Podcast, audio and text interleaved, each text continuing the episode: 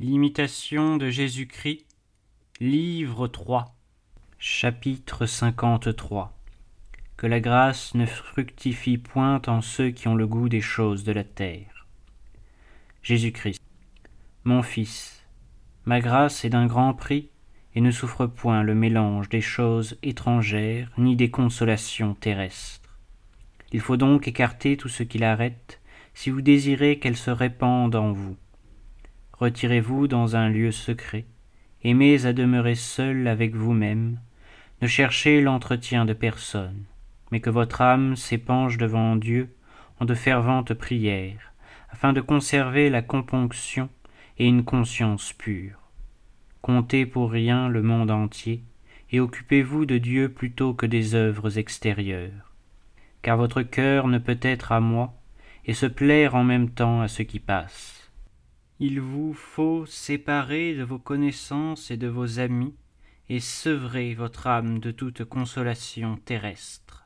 C'est ainsi que le bienheureux apôtre Pierre conjure les fidèles serviteurs de Jésus-Christ de se regarder ici-bas comme des étrangers et des voyageurs. Oh.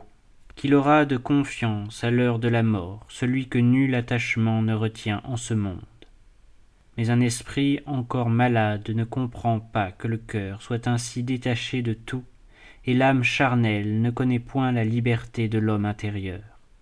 Cependant, pour devenir vraiment spirituel, il faut renoncer à ses proches comme aux étrangers, et ne se garder de personne plus que de soi-même. Si vous parvenez à vous vaincre parfaitement, vous vaincrez aisément tout le reste la parfaite victoire est de triompher de soi-même. Celui qui se tient tellement assujetti que les sens obéissent à la raison, et que la raison m'obéisse en tout, est véritablement vainqueur de lui-même et maître du monde. Si vous aspirez à cette haute perfection, il faut commencer avec courage et mettre la cognée à la racine de l'arbre pour arracher et détruire jusqu'aux restes les plus cachés de l'amour déréglé de vous-même et des biens sensibles et particuliers. De cet amour désordonné que l'homme a pour lui-même, naissent presque tous les vices qu'il doit vaincre et déraciner. Et dès qu'il l'aura subjugué pleinement, il jouira d'un calme et d'une paix profonde.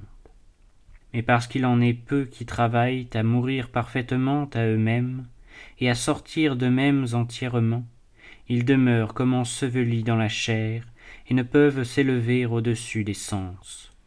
Celui qui veut me suivre librement, il faut qu'il mortifie toutes ses inclinations déréglées, et qu'il ne s'attache à nulle créature par un amour de convoitise ou particulier.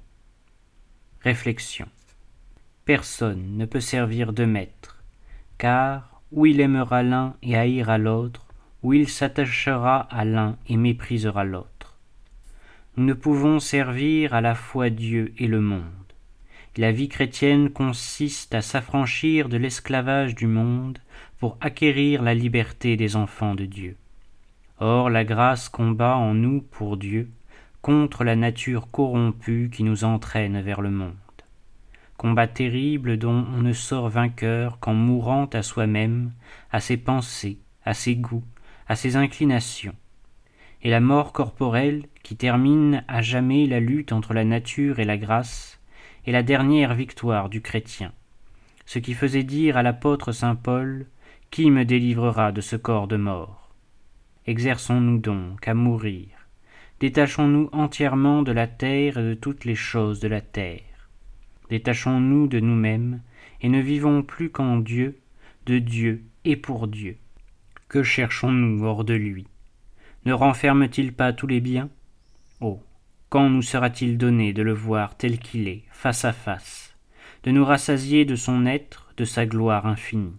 Hâtons de nos vœux ce moment qui fixera notre éternité, et dans l'ardeur de nos désirs, écrions-nous avec le prophète Malheur à moi, parce que mon exil a été prolongé. J'ai habité avec les peuples de Cédar, et mon âme a été étrangère au milieu d'eux.